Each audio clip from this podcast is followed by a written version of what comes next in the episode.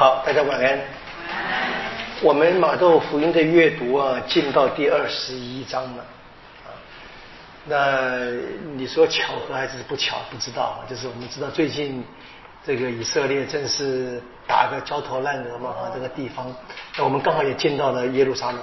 哈 哈这个二十一到二十五章是耶稣呃在耶路撒冷最后几天。我们应该说，如果从我从这个按照我们教会的礼仪，大致上差不多了啊。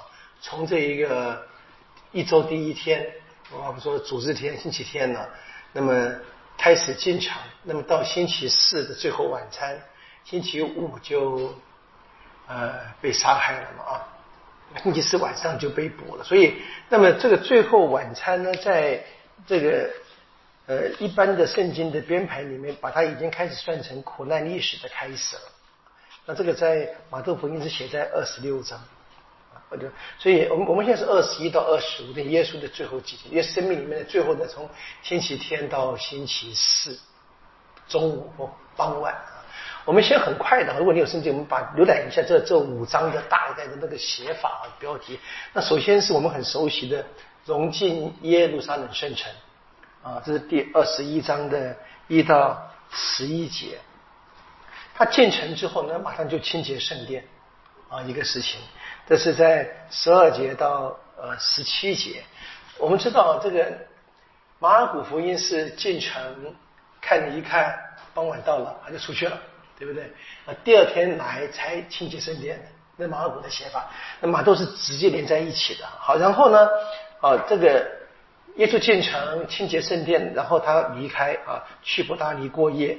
那么早晨呢再回来，就碰到那个无花果树，他诅咒了一棵他想要找果子吃啊，没有果子吃的无花果树。好，然后是关于他在圣殿里面所行的那个行动，到底是凭着什么权柄？这是二十一章一到二十七节内容。我们这次给各位那个经文档案到这个地方为止。那接下去呢是两个比喻。首先是两个儿子，啊，到底谁执行了父亲的旨意？然后是这个园园户的比喻，啊，就是种了果子，然后呢不不缴纳出产。这个我们是前几个主日刚听的这个福音的内容，啊，好像到二十二章是第三个比喻是婚宴，啊，是我们三个主日的比喻，啊，这个故事里面，啊，接着是连续四个，连续四个争执的问题，关于纳税。关于复活，关于什么是最大的诫命，这三个是耶稣的对手，一个一个来提。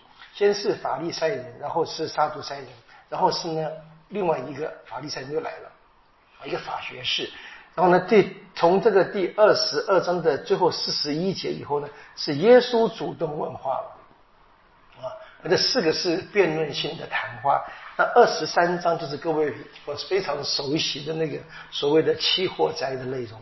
那整个内容其实是什么？关于这个末日的这些会发生的事情。那先是什么？先是责备啊，责备这一些宗教领袖们。然后最后呢，在二十三章的呃三十七节，或者耶稣哀哭耶路撒冷啊，巴不得他们知道。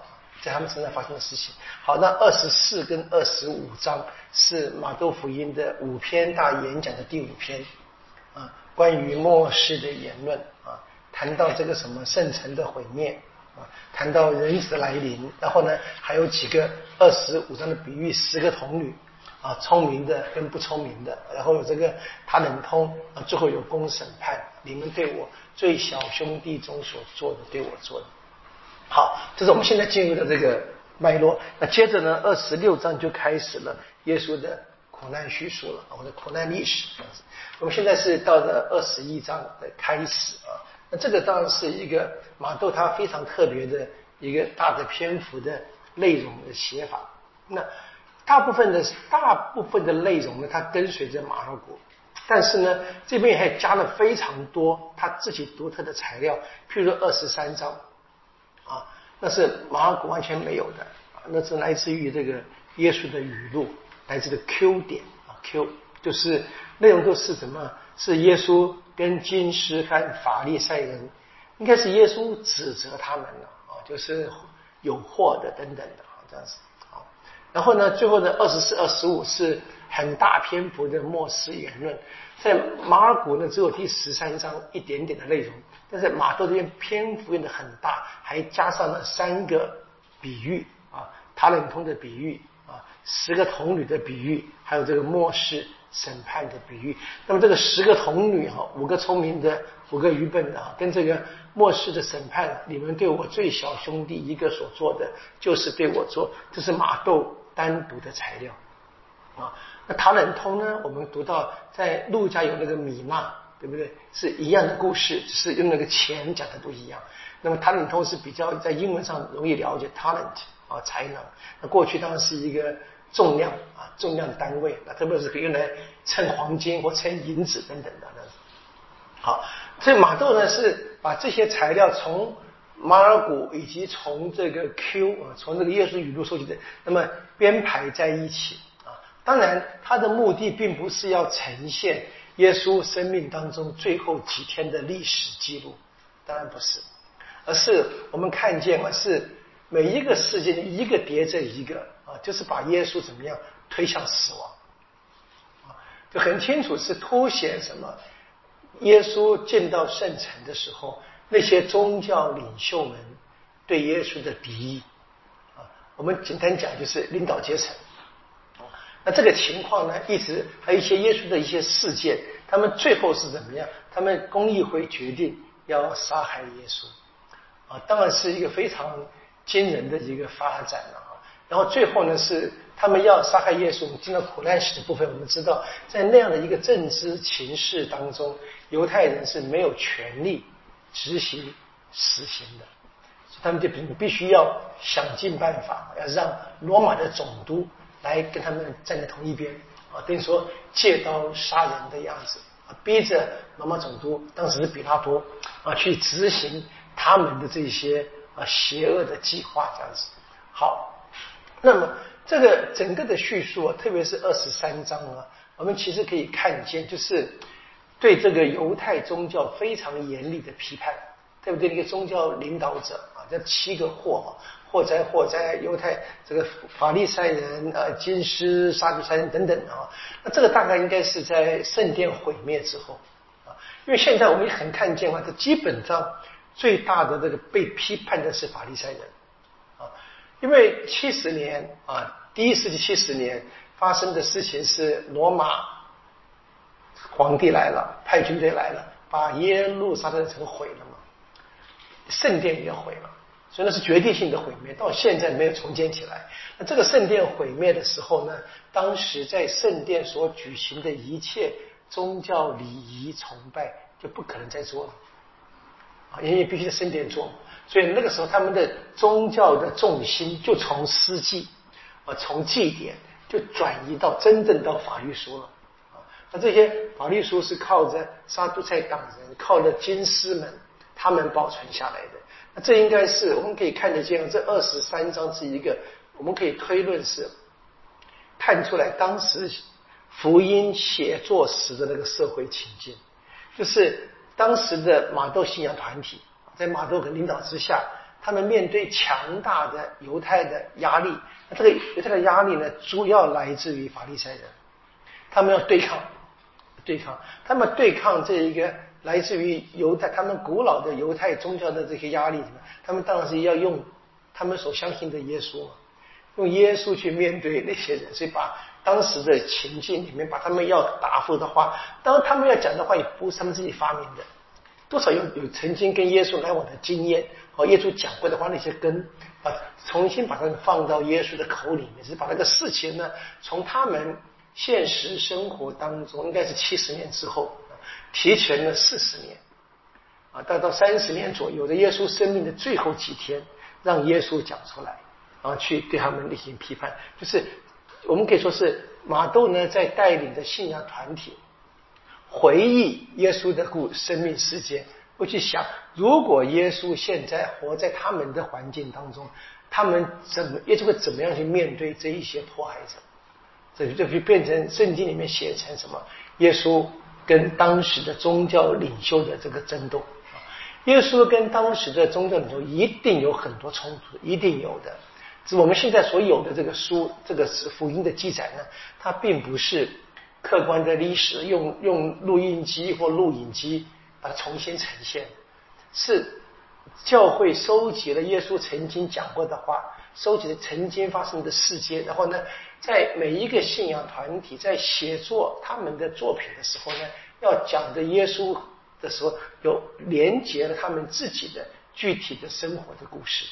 我们刚才跟过讲个例子了，我们说了，在马窦是很清楚，一进城就清洁圣殿了。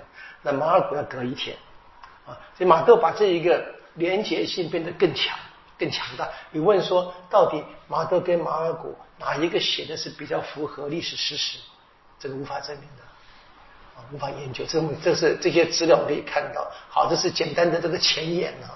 我跟各位进到这个二十一到二十五章，我们跟整体的看了一下。因为要把它这五章都练一遍，我们今天就下课了，所以我就没有练，我就只讲一下那个嗯大纲就好了。但大家说，我想这个这段经文应该是大家都算相当熟的了。我们来看第一个故事，二十一一到十一节。好，当他们临近耶路撒冷，来到靠近橄榄山的贝特法格时，耶稣就打发两个门徒对他们说：“你们往对面的村庄里去。”立时会看见一匹拴着的母驴和跟它在一起的驴驹。好，有几只驴？有几只驴？两只。一个母驴，一个可能是孩子了哈，好好，因为是汉啊，end 好不好？哈，解开给我牵来。如果有人对你们说说什么，你们就说。主要用他们，看到没有？复数啊，他们好，他就会立刻放他们来。这事发生是为应验先知所说的。你们应向西庸女子说：看，你的君王来到你这里，温和的骑在一匹驴上，一匹母驴的小驴驹上。啊，这边是几只了？啊。还是两只，只是骑在一只上面，对不对？这很这很关键哦，这个不是在当笑话讲，很关键。好，门徒就去了，照耶稣吩咐他们的做了。他们牵来的母驴和驴驹来哈，把外衣搭在他们身上，扶耶稣坐在上面，应该是坐在他们上面。所以耶稣要那个很高脚很宽才行，宽这样。好，当笑话听啊！好，很多群众呢，把自己的外衣铺在路上，还有些人从树上砍下树枝来撒在路上。前行后随的群众喊说：“赫萨那于达卫之子，因上主之名而来的，当受赞颂。赫萨那于至高之天。”当耶稣进入耶路撒冷的时候呢，全城轰动，说：“这人是谁？”啊群众说：“这是。”加里勒亚纳扎勒的先知耶稣，好，这是第一段的故事啊，非常的简单的。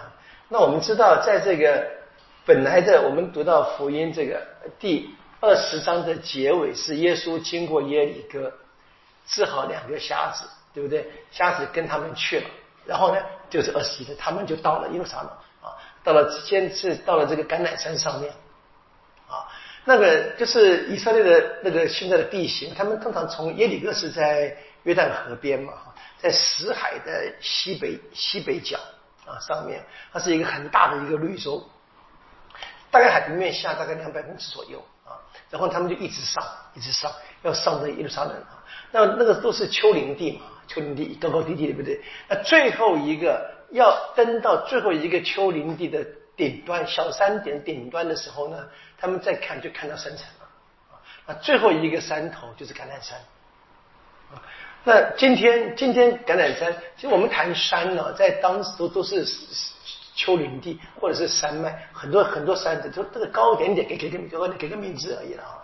今天的橄榄山其实是一个从北到南有三个有三个峰头，啊，那最南边那个是我们一般说的圣经橄榄山啊。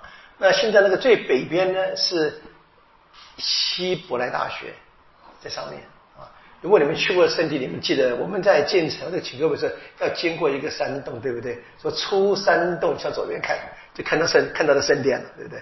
那个山洞上面就是希伯来大学，这是北峰。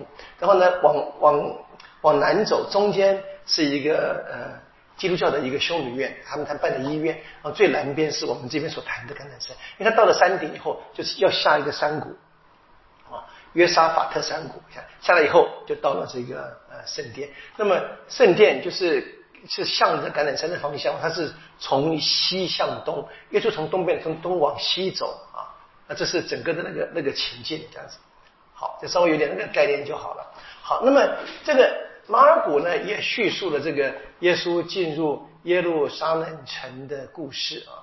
那么在历史的情境里面啊。因为犹太人有有这个法律规定嘛啊，成年男子每年三大节日去圣殿朝圣，对不对？啊，顺便提一下吧哈。最近这个战争发生在这个赎罪日嘛，对不对？这些节日跟这个赎罪日啊，写在这一个户籍记二十三章，可以你可以复习一下，好不好？犹太的一个节日跟这个赎罪日复习一下。好，那么在这些三大节日啊，慢慢的演变，我们知道真正有。人真正那个每年三次去的啊，其实那个难度蛮高的了，啊，你得得有钱有闲嘛，啊，除了热心以外，也得有钱有闲，而且大部分是怎么样，呃，长途跋涉，对不对？所以看距离的，住在那个附近当然就很容易嘛。像耶稣呢，住在在勒亚，要长途跋涉的话，大概十天半个月走路啊。啊，有驴子可能快一点点，对不对？所以他们可要每次去很困难的。所以其实到那个朝圣的季节里面，他们都是很多人会按需要啊，几年去一次，或者在重大日子去一次。但是呢，这是一个什么？必定每年会有很多人来来来的时候。所以在圣圣殿那些服务的那些师戏们、那为人怎么样？他们会带着带着当地的老百姓，会欢迎这些朝圣者，一个欢迎的仪式。所以，当如果说来的人是三三两两，当然那个欢迎仪式比较少，小一点点。如果是一个大团体一起来的话，一起下山，那这边就会从下面就会迎上去，唱的一些圣歌啊，这个圣咏啊，欢迎他们来。所以这本来是一个什么？是一个呃耶路撒冷的居民在圣殿司祭的领导之下欢迎朝圣者的一个行动，是例行的啊，例行的，只是在。这个福音的写法呢，因为耶稣已经很突出了嘛，特别是在当时人们渴望或者相信耶稣就是摩西亚，所以当然这别的人都是什么？陪伴者，所以就是就是欢迎耶稣了，很简单的东西啊。那么基本上这个整个的整个的故事啊，马都是跟着马尔谷写的。啊，只不过呢这边在第四跟第五节呢，马都还是维持它的特色怎么样，加了一段圣经的话。这马古也写了，就去耶稣叫他们去找驴子来啊。然后这边马马窦特别又说了，这是福可尔先知的，这扎加利亚先知的话啊，很用这段话，所以这是马窦的特色啊。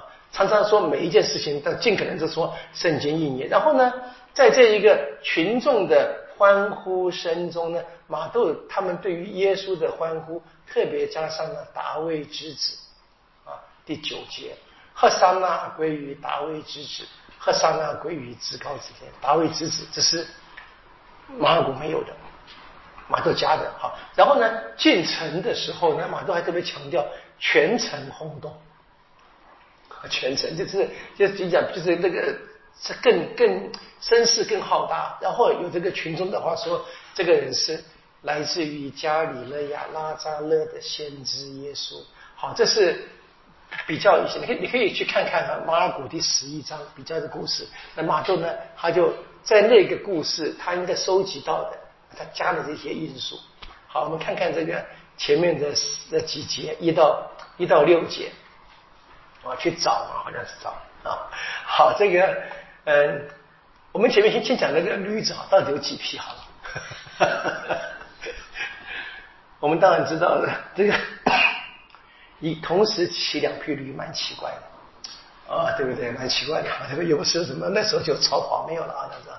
那因为哈，这个问题出在引用圣经这个扎加利亚先知书上面写的啊，扎加利亚第九章第九节啊，你们可以看一下。第西庸女子理应尽量喜乐，耶路撒冷女子你应该欢呼，你的君王来到你这里。他是正义的、胜利的、谦逊的，骑在驴上，骑在驴驹上。所以骑在驴，而这个驴不是大驴，是个小驴驹。啊，这是扎加利亚第九章第九节的原文啊。那当然是扎加利亚就预告了将来的墨西亚君王是一个谦逊的，不是骑着高头大马就，在一个驴子，而且是小驴子上面。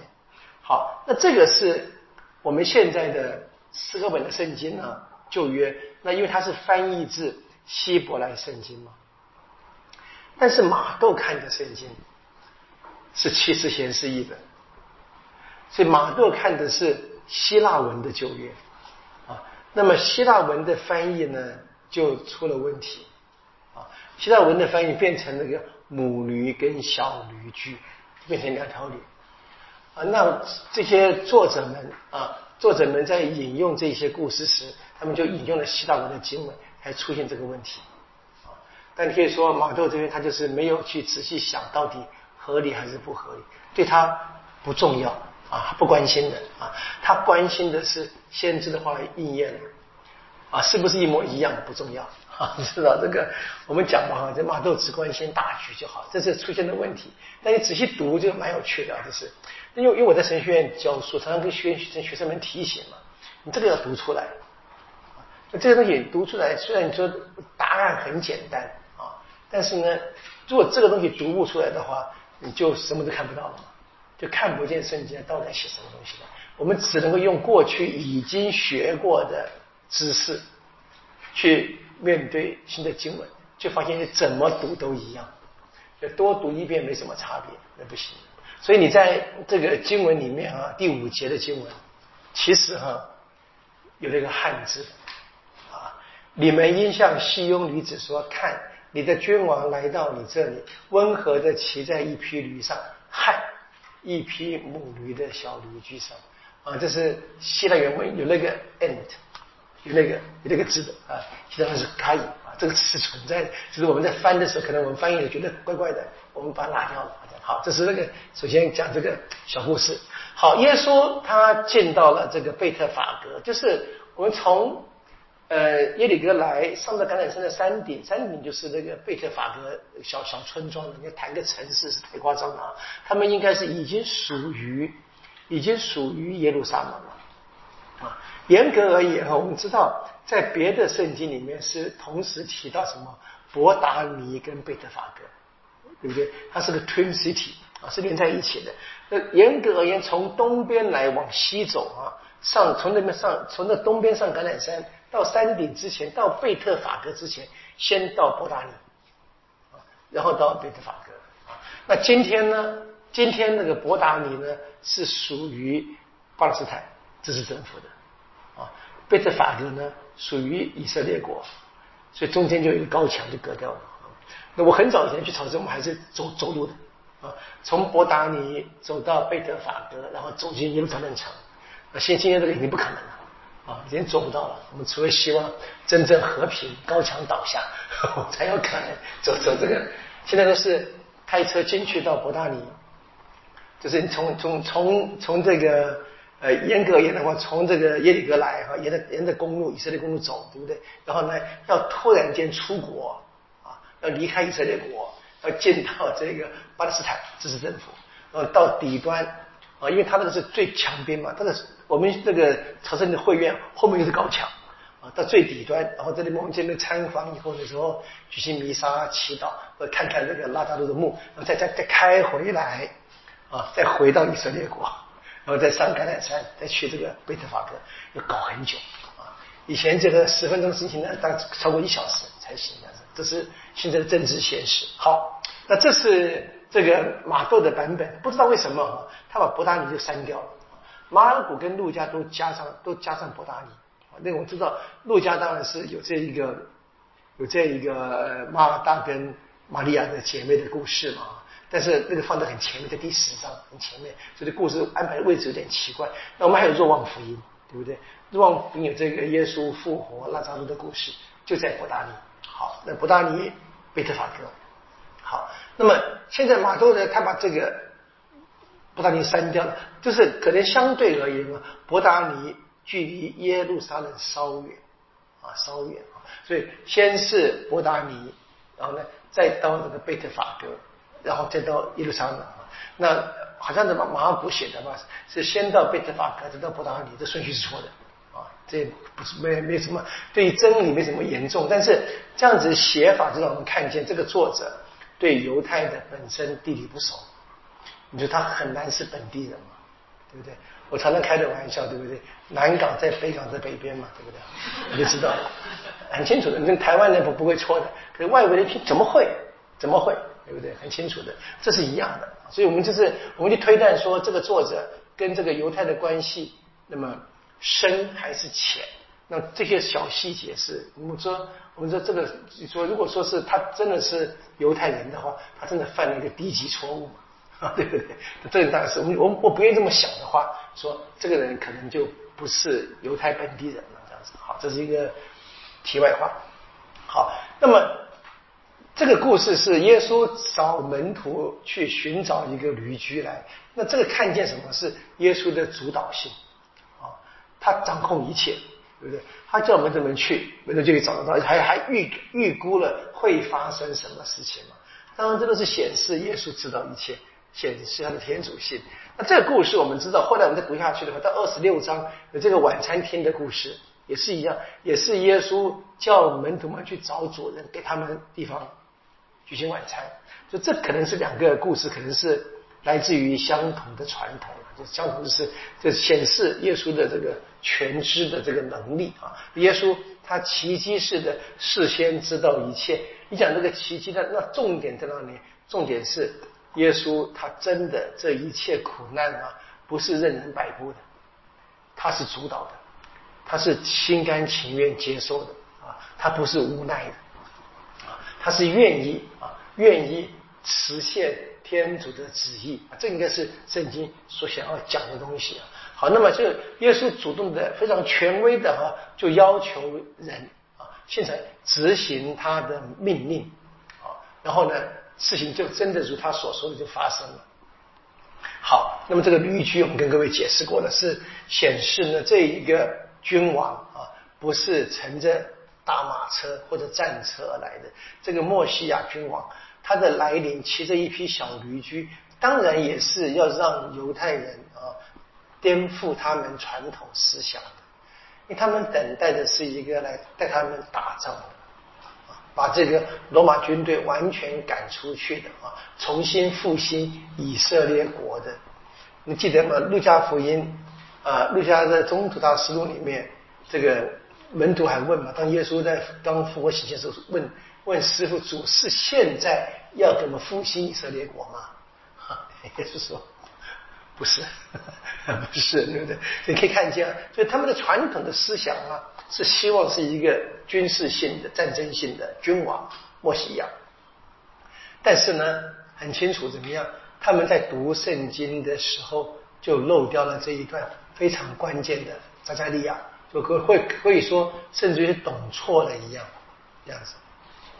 好，那么这个扎加利亚先知还有更古老的一个先知话，先知书在创世纪啊，创世纪四十九章是当雅各伯去世的时候，他祝福十二个孩子，对不对？一方面是交代遗，一方面是祝福。当谈到了犹大的时候，啊，前面三个儿子都给他一点难堪了或者麻烦。所以他的祝福是落到犹大身上的。他说第四十九章第十节哈，权杖不离犹大，柄杖不离他的脚尖，直到那应得权杖者来到，君王嘛哈，君王啊，万民都要归顺他。好，他在他把自己的驴，还是驴啊，系在葡萄树上，将自己的驴驹拴在优美的葡萄树上啊，在酒中他洗净。自己的衣服，在葡萄之中啊，他洗自己的外场，所以很清楚啊。其实这个这个很古老的话早就出现了，创世纪就有了啊。这这个犹太人他们就是没有办法在在整个的呃期待当中啊，在宗教的历史的发展里面仔细读每一句话。这个我们今天是一样，历史一直是一样的，所以我一直我一直就是跟大家的建议啊，仔细读啊，读这些字其实都都有的。啊都出现的好，很清楚的，从这个最古老的雅各伯对他的子孙的祝福就说了，将来会来一位君王，但这个君王是和平的君王。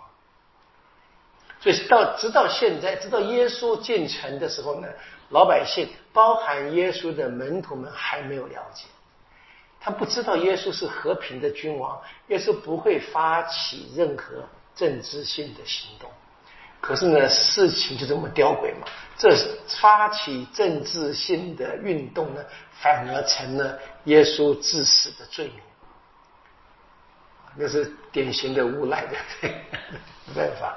好，这是这个谈这个故事。好，那当然是这个驴驹啊。那另外就是我们知道，墨西亚他是谦逊的。然后我们大概最好的连接，除了这个简单的驴以外呢，当然是在伊莎伊亚这个上主受苦仆人的诗歌中，那个仆人。总是谦逊的受苦，他说有如被牵去待宰的羔羊啊，在剪毛人前也不出声，这样的一个情情况，这才真正的真正的墨西亚军。你可以看见啊，其实你说这些人在历史里面，他们是在读圣经没有读到吗？都读到了啦，只是心理上不愿意接受。我们很容易，我们很容易会选择性的阅读。啊，对，我们也我们也会都会的，很自然很自然的，这可以看见嘛，这怎么样去面对真理啊，是不是件容易的事？好，那么马窦在引用这个扎加利亚第九章第九节时呢，他还加了一段话，加了这个伊莎伊亚六二六十二章第十一节的话，说什么？说西庸的女子说，啊，这是西庸的女子说这句话，那当然怎么？当然就什么包含这个什么？整个预言的内容是看呐，救主来了，看呐，他的仇了在面前等等，就这一切的人都要被救赎的啊。西庸的女子的话，那我们在这一个前天主日的这伊莎伊亚二十五章嘛，在西庸山上啊，万军的天主要为万民摆设宴席嘛，就这是类似的类似的一个主题。就西庸是整个的这个天主临在那个圣殿整个这个核心的代表。好，这是一开始啊，这个耶稣找人去准备他进城的那个牲畜可以骑着。我们看第七节到第九节啊，好，他们找来了，呢，把外衣搭在他们上面，还是他们啊，驴上面。好，那么门徒呢，将衣服呢披在驴上面，当然很很简单，是表达尊敬啊，表达尊敬、欢迎的意思。那用今天的情况来类比，就是临时的红地毯，就这个意思啊。让这个人尊贵人可以走，说足不沾尘这样子啊。好，那么是所以无数的民众把把衣服就铺在耶稣走过的地上，铺在这个驴上面等等啊。那这个其实有一段故事，是这个耶胡啊，耶胡做耶胡是被这个恶里手富有的，在列王记下列王记下第九章十三节的故事一样啊。这个恶里手去给耶耶胡。耶胡富有，然后呢就说他们怎么样？当时他他本来是本来是开玩笑的，打打打打笑一样在笑闹。他说大家怎么样把衣服铺在这个台阶上面？然后呢吹着号角说耶胡做完了，让耶胡可以走过去。这个就是你看见这是一个欢迎这个一位重要者，当然君王是更是重要，很清楚的。好，从贝特法格到耶路撒冷很近啊，大概两公里左右。啊，是非常近的距离，这样子啊。那么这边所叙述当然是一个进程，是一个象征性的一个一个行动，就是表达耶稣被欢迎，以这个光荣的墨西亚的身份被欢迎。那这边当然是什么？有有这个举上绿树枝等等，这是一个强化那个衣服等等东西。好，那么群众们的欢呼声当然是表达了整个行动的意义啊。赫沙那与大卫之子。因上主之名而来的，当受赞颂。赫桑那于至高之天。好，你们看到这边哈，提到外衣，对不对？提到树枝，对不对？你们想是什么树枝啊？什么树枝啊？我们去，有没有很多人跟我去过这个甘南山嘛？对不对？上面有棕榈树吗？只有橄榄树了，但有些别的树，对不对？棕榈树很少很少。现在原来一直棕榈树都都在什么约旦河边，在死海边才有，对不对？所以基本上那个棕榈树是若望的基材。那么因为若望的耶稣真的是君王啊，所以他们要用棕榈枝，这这真的是欢迎真正君王的做法，把树枝高大，对不对？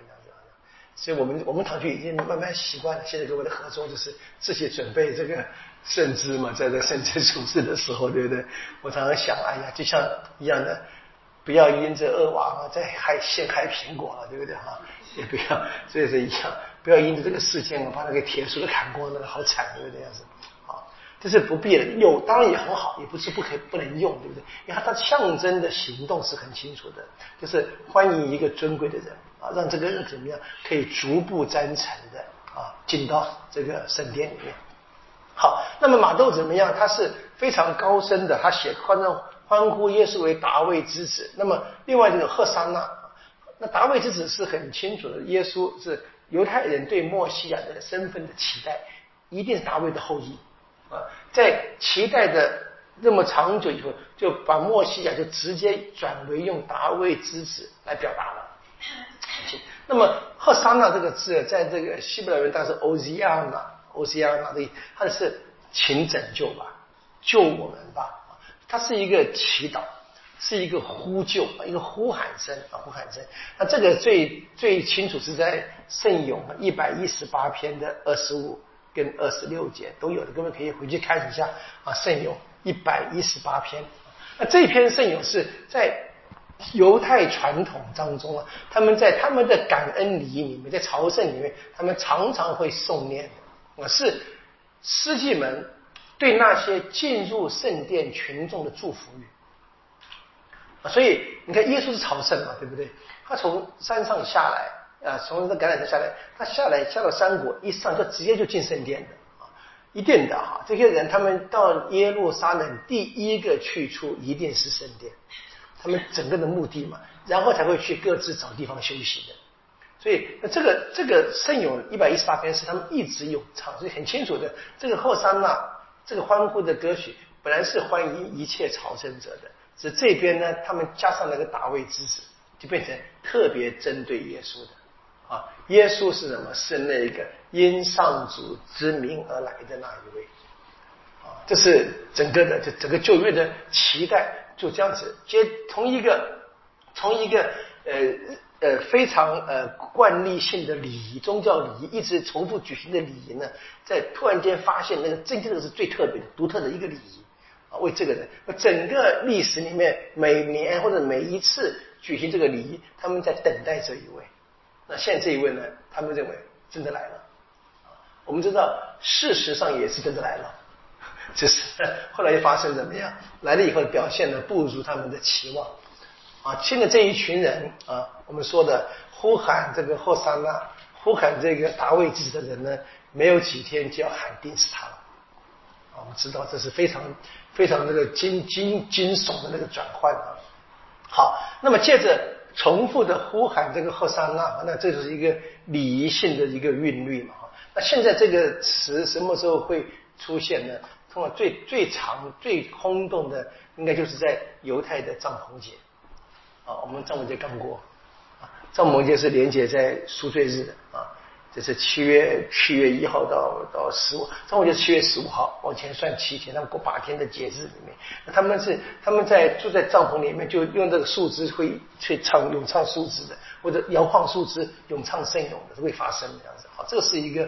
后来这个这个节气呢，在这个犹太人上面转变到了基督信仰，就被基督信仰接受，变成我们今天的，在每每个星期、每个每年的圣周的开始，我们说融进耶路撒冷的礼仪，所以这再一次我们看见我们的连包含礼仪的这个庆祝有犹太的根啊，当然有一些转换过来。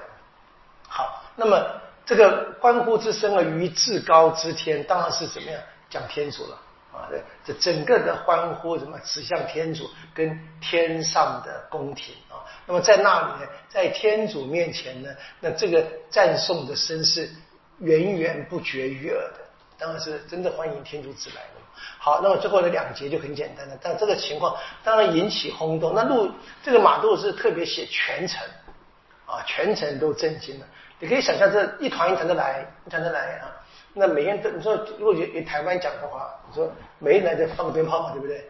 突然间鞭炮放不停，大家看谁来了？哈 哈全程火，这是一样。突然间这个这个欢欢呼的声音啊，那么更这么震天响，大家都听见的这个味道来看。好，那当然就会问，到底是谁来了？啊，他们说了什么是加里勒亚拉扎勒的先知耶稣。好，这是整个耶稣进入圣城的结束的这个两节短短的经文啊。那这个也是只有马只有马窦才有啊，路加跟马古都没有写。所以马窦怎么样？他是把整个行动啊表达成什么？这个群众们宣告。我向群众们宣告，群众也加入这个宣告，这是一个伟大的行动啊！那个来自大卫家族那个后裔，那个我们所等待的墨西亚君王，现在进城。这马洛斯写的是特别强调这这这一点的啊！所以当群众人问群众问这个人是谁，其实我们前面已经提到了嘛，我们读者已经知道了大卫之子，但是呢，回答的人呢却没有这么回答啊。回答的人说什么？这是加里勒亚拉扎勒的先知耶稣啊！这又回到什么？回到大概是马窦的信仰团体啊，马窦他们当时的基督徒啊，他们所表达的基督徒的摩西亚。同时呢，大家也已经暗示了啊，犹太人会拒绝这个人啊，也不是真的他们所等待的君王性的摩西亚。会拒绝这样子，所以群众们怎么样？虽然倾向于接受接近这位先知，但是呢，很清楚的哈，宗教领袖们不欢迎，不喜欢，因为他们知道这个人，我们就说他们已经是生活的安逸的，或者我们讲的既得利益者啊。如果真正的，如果真正的墨西亚君王来的话，他们可能首先还没有高兴啊，他们要能够什么重新建国，他们会先担忧。担忧罗马军队来镇压，又是血流成河的战争啊！他们怕，当然他们现在所有的一切的身份、地位跟财富，都可能就没有了。你看现在这个以色列这个是一样的，对不对？他们盖了一个 kibbutz，对不对？跟靠近边的，其通通都没有，一下都没有啊！那很很久的经营，这这几十年啊，六七十年的经营，就一下子化为乌有啊！可能这些人也担心的。好，这是第一段。我们看接着耶稣进城后的这个行动，十二到十七节。好，耶稣进了圣殿，把一切在圣殿内的商人、顾客赶出去，把钱庄的桌子和卖鸽子凳子推翻，向他们说：“经上记载，我的殿宇应称为祈祷之所，你们竟把它做成了贼窝。”在圣殿内的瞎子和瘸子来到他跟前。他都治好了他们。世界长及金士见了他所行的奇事，又听见了孩子们在圣殿内喊说：“赫山那与大卫之子”，就大发愤怒。啊，可能孩子们在耶稣进城时听见了人们的欢呼，啊，他们现在也欢呼，啊，可能在这个世界上讲的小屁孩，对不对？哈哈哈，这个味道好像是好发怒，啊，对耶稣，对耶稣讲。你听见他们所说的吗？啊，耶稣对他们说：“是的，啊，是的，听见了，而且应该说讲的很好，正确。”他说：“你们从未读过吗？你由婴儿和吃奶者的口中备受赞美。”这句话，啊，那个你当然是天主啊，这样讲好。于是呢，便离开他们，走出城外，到伯达里去，在那里过夜。好。那么这段经文呢，还是一样。这个马古也有，马古在第十一章的十五到第十九节啊。只不过我们说了马古是耶稣建成以后呢，先出城休息的一天，第二天再来啊，才真正的这个做这个清洁圣殿的工作。你想想看，也比较合理了啊。为什么合理呢？因为耶稣他们那时候进城以后啊，大家都是午后呢，不像或像马古所写的，已经快要快要日落了。所以当然，你像你想一下，你看像台湾的那个菜市场，对不对？到下午也没没没没有生意了嘛。啊，它整个的，因为圣殿那些宗教仪式，大部分早上做的，啊，或最多是献晚祭，啊，下午三点钟，或再晚的话就没有了。这可能这是一个原因呐。在马古他写在那个第二天再来，好，但是呢，马窦呢不管这个事情呢，可以可以说耶稣可能说不定很早才起来，才从那个贝特法克下来，说不定。这这这个当时不用去不用去太太在意。不就是我们可以知道这个。马豆呢，从马古用的材料，他自己呢加上一些重点啊，就是这重点第一个我们说了，它是直接的啊，直接的连接在进程里面啊，变成一个连续性的莫西亚行动进程，然后呢，就是他是君王嘛，他是天主子嘛，圣殿是他的啊，我的殿宇，我的殿宇。好，然后呢，在福音当中啊，马古福音是耶稣。出城第二天来，现在一个无花果树的故事，他找果子吃，那没有果子，他就骂了这个果子嘛，对不对？好，那么这个无花果树呢，成为这个清洁圣殿的一个背景故事啊。那马窦呢，是把这个事情呢放在这个清洁圣殿之后，好像是补充说明一样啊。这是这个这个情情境也不一样啊。那关于这个祈祷所啊，祈祷所在。马古第十一章第十七节呢，他谈到那个祈祷所是万民的祈祷所啊，这我的殿宇呢应该称为什么万民的祈祷所？那马窦把万民打掉了，大概也很容易理解，因为马窦我们知道他是很强的犹太背景，他可以他那个严严严格的守了啊。耶稣先为犹太人，他也守了这个圣殿呢，本来还是这个犹太人，或者说至少我们可以肯定的，他保留了犹太的气氛啊，气氛啊，当然同时怎么样，也更强化了在这边生活的这些军师们、司祭们，他们虽然去把外邦人呢赶在外赶出去，不让他们进来，但他们自己却没有真正进啊，他们做天主子民的指示者没有。好，那这边还有一个故事是说有这个瞎子跟瘸子来啊。我们知道在耶底哥的故事结尾是瞎子被治好，这边又是一样。那圣殿里面有很多这样的患病的，我们不惊讶。我们知道在中途大师路、博多禄跟若望也是去圣殿祈祷时治好一个瘫子嘛，对不对？若望福音啊第五章。耶稣也治好一个坛子，在这圣殿外面的一个水池边边这样子。好，这是很应该是没什么太奇怪。不过再一次看见耶稣行了这个奇迹，那这应该是最后一次了啊。之后就再也没有提到马太福音，再也没有提到耶稣的奇迹的故事了。好，那孩子们是继续用当时他们见诚实的群众的欢呼的方式欢呼啊，说赫萨那与大卫之子。好，那么。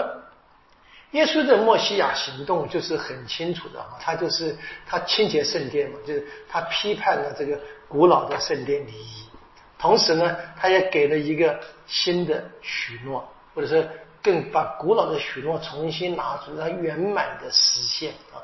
从这个行动呢，将会产生一个真正恭敬天主的救援团体。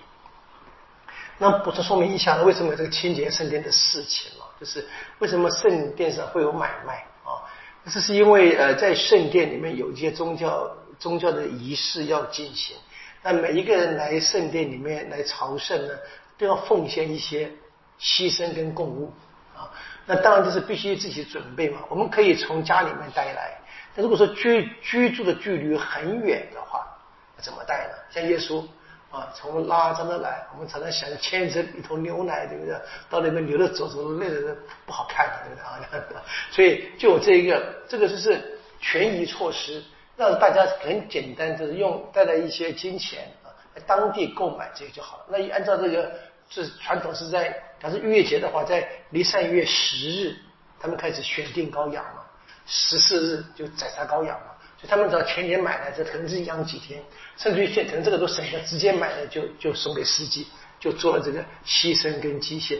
另外就是到了圣殿啊，那每一个男子来朝圣都要按照规定缴纳殿税，来了殿税。那这个圣殿的纳税那个税金呢，也是固定的银币，是来自于提洛。制作的银币，提落在今天的叙利亚，在这个黎巴嫩境内啊，提诺。为什么讲？因为那个很简单啊，因为那个银币的纯度比较高啊，知道这个学者们是这么这么说的。所以呢，他们要要那很自然需要兑换。因为不会每个人身上带着这个特别特殊的一这个钱币，在他们家中用不上的，用不到。所以说，不像今天你是你生活上旅行的机机会多，所以他们就是特别在圣殿当准备这样的一个服务，让这个宗教的仪式可以比较容易进行。那本来不是一件坏事，只是我们知道，一旦有这一个生意往来啊，就有人可以啊去得到一些不应该得的利益啊。这个古往今来都一样，差不多。好，我们看看一些细节哈。那么，首先是。十二到十三节，耶稣进了圣殿，然后看见那个他有了一个先知性的行动。那我们也知道，这个圣殿分好几层啊，最里面当然是至圣所嘛然后呢，有这个圣所，有这个呃庭院，有这个举行这个。呃，全燔祭的祭台，然后有外面有这个这个男人的、这女人和犹太女子的，有外邦人的等等等。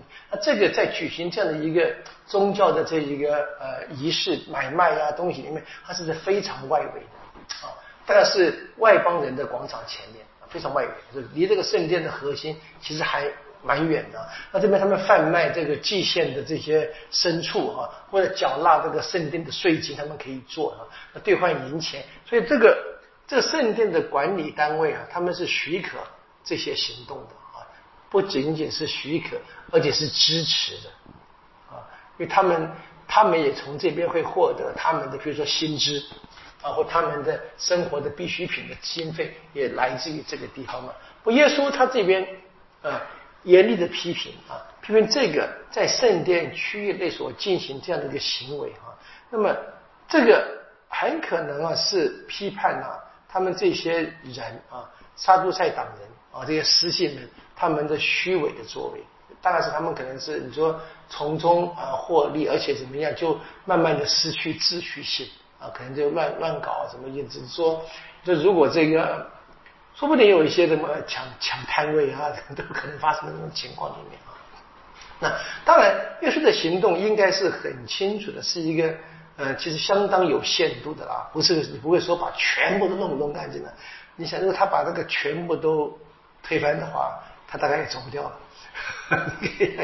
这应该是这个象征性的一个行动，这样子。然后只是抗议啊，这个行动不对，这个他们这种作为呢，让圣殿遭到侮辱啊，被被玷污，圣殿的神圣性啊受到损害。所以耶稣的行动是表达什么？一个先知的热诚。啊，我们不要把它想成好像这个耶稣有有什么政治性、暴力性的目的，这应该没有的这样子。那我们知道，我们在我们读过先知书，你知道，先知书他们最根本的批判的对象，大概都是司机，都是差不多都是，当然有例外的，主要都是司机。好，所以耶稣这边用了两段圣经啊，经上记载什么，就是我的殿宇应该称为什么祈祷之所，然后你们呢把它当成了贼窝。圣殿应该作为呃祈祷之所，天主的殿宇做祈祷是在伊莎伊亚五十六章第七节啊。那么他用了耶勒米亚第七章十一节形成对立，说你们把它当成贼窝啊，所以是同时用了伊莎伊亚跟耶勒米亚两段经文放在一起。那当然可以说耶稣圣经很熟嘛，信手拈来，很清楚这样子。好，那么耶稣。我们的经文呢，就是出自耶勒米亚，它整个背景呢在第七章，呃一到十五节啊。那这个是耶勒米亚先知啊对这个圣殿的礼仪非常严厉的批判。各位可以可以读一下耶勒米亚第七章一到十五节，说他们那个形那个整个的宗教仪式只是图具形式而已的，没有真正对神的崇拜了这当然是应该要被批评的。那我们今天还是一样可以想我们现在的教会的这些宗教礼仪了，是不是有这个真真正的心意？我们得不断反省，一直要反省，一直反省，不能够只是马马马虎就过去了。好，然后呢是这个十四节到十七节的最后这一段，就是那么很多人的患病的瘸子瞎子来，耶稣治好他们，然后司机长们又开始听见孩子们的呼喊声，不高兴，说耶稣应该怎么把他们制止。好，那么耶稣在圣殿里面做了一些这个不太寻常的举动啊。首先是治愈啊，治愈瞎子，治愈瘫子。换句话说，他就行了奇迹。当然，我们知耶稣的奇迹在整个的教会的背景理解之下，应该是说什么救援的曙光已经出现了。我们还记得啊，若翰从监狱中派门徒去问耶稣：“你是不是要来那一位？”耶稣说：“把你们所看的告诉若翰。”什么东西？就是瞎子看见，瘸子行走。这边再一次啊，出现一样的事一样的事情，很清楚。这显示什么？这个天国的曙光已经来了嘛？所以马窦福音一直把耶稣的医治行动啊，其实看成也是宣讲啊，是在行动中宣讲，宣讲天国的福音。所以耶稣来了，那么他带来什么？一个新时代，带来一个新秩序啊。那我们知道，其实哈，这些患病者，这身体有残疾的人是进不了圣殿。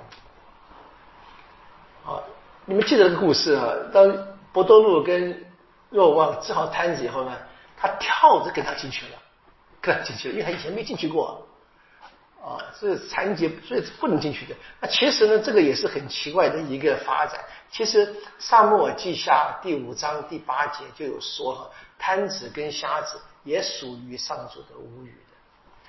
你看这个传统的发展会很多，所以我们就回到马窦福音里面耶稣说的：你们一向听过对古人说，那那个对古人说的那些话是他们在历史当中他们自己产生的一些解释或一些新的一些利益。其实呢，真正圣经里面它有一些别的写法，那这个也是一样，并没有禁止这些贪子跟瞎子。那当然后来我们的伊莎伊亚的后来的比较是末世性的天国的预言，甚至说甚至说什么这个身体有残疾的，包含这些宦官们啊。将来也可以到圣殿里面朝拜天主。那这些残障者本来呢，在当时他们只能在圣殿外或城门口啊，靠着乞讨为生的啊。那现在怎么样？耶稣在圣殿里面行这个礼仪，对，很清楚行这个治愈啊，不单单是治好他们的病，而是让他们可以接近天主。这是非常非常深的那个层次，不仅仅是呃生理上的治愈，是整个内心的啊可以治愈。好，那么耶稣当然是在这个孩子们的欢呼声中啊，讲出了真理。耶稣真的是大卫之子啊，那这也是那个我们前面的故事，在耶里哥两个瞎子也是喊嘛，大卫之子可怜我吧啊，也是一样。那马特怎么样把这一些欢呼，当然就理解成什么？对于天主的赞颂，因为是天主派他来的嘛，天主派大卫之子来的嘛。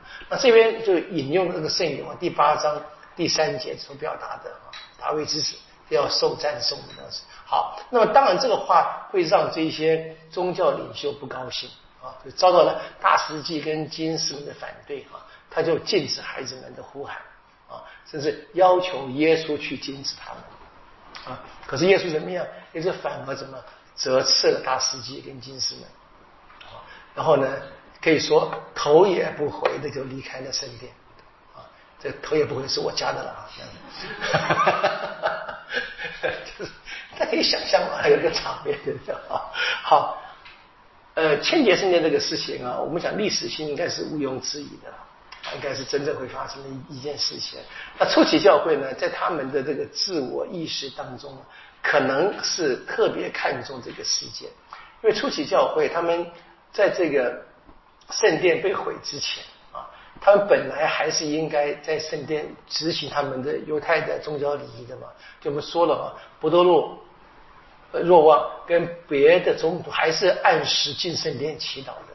可是，在这个教会的发展的过程当中，他们遭受越来越大的啊传统犹太人的阻力啊，因为他们越说耶稣就是墨西亚，那那些反对者就越强烈所以这些初期教会的基督徒，他们很快的就一直被排挤啊，会可能会剥削，甚至于禁止他们在圣殿里面举行这个祭祀。那这个很遗憾，我们没没有这个。我们这个没有，我们没有那个真正的那个呃历史上的那个真正的报道，没有的。但是我们大致可以合理的推理的，所以就在这个背景之下，我们可以想象，在这边嘛，这个这个福音作者都写这个故事，应该是显示初期教会在那个背景里面他们的自我意识啊，他们把这个世界就理解成了这个旧约的圣殿礼仪本来就不是相称于恭敬天主。是不符合那个真正的敬拜天主的礼仪的。他们现在呢，就算被禁止了没有关系，因为呢，耶稣基督以他的十字架跟死亡啊，开了一条新路。我们知道宗教的宗教的祭祀礼仪都是通天的途径啊，那现在他们有一个新的途径啊，他们找纪念耶稣的晚餐礼。今天是死亡跟复活，他们有个新的到达天主的通道。所以对马窦而言，可能这一个清洁世界、圣殿那个事件啊，它大概显示就是透过爱啊，透过怜悯啊，给治好这个瘫子跟这个瞎瞎子那个瘸子嘛，对不对？瞎子们、哑巴们啊，透过爱、透过怜悯怎么样？他们现在的生活，基督徒的生活超越了传统的宗教礼仪迹象。那对后世的教会，当然还是一样嘛。就我们现在这个不再去圣殿举行礼仪，我们在感恩礼仪当中，我们达到什么这个敬天的高峰啊？当我们还是得得问的啦。我们我们我们批评呢这些呃当年的呃犹太人，他们宗教领袖们，包含这个老百姓们啊，他们的敬天的礼仪就常常是徒具形式，甚至于误解啊天主的旨意。那我们今天呢？啊，要不要问我们自己嘛？我们参与这个感恩礼，这我一直觉得很心痛的啊，很心痛。就是大家在要多去想这个事情，然后真正的做出一些就尽可能的作用。我们其实我们说，我愿意这么说，你再怎么夸张都不过分。可是我们当然，我们说我们不要太夸张，让别人觉得怪怪的，对不对啊？但那至少就是符合这个教会的规矩嘛。很简单，就我们重视他的礼仪的时间、礼仪的进行的方式啊，那该有的这些呃态度啊，都合的合理才行。好，这是第一个跟第二个故事，耶稣进城跟耶稣清洁圣殿，然后呢，他就要出城了。那么出城以后的事情，我们下一集啊，再跟各位说。这个耶稣最后的五天的第二天，我们下星期二我们继续啊。愿光荣归于父，及子及圣，起初。呃，今日直到永远啊！应父及子及圣神之名。好，谢谢，晚安。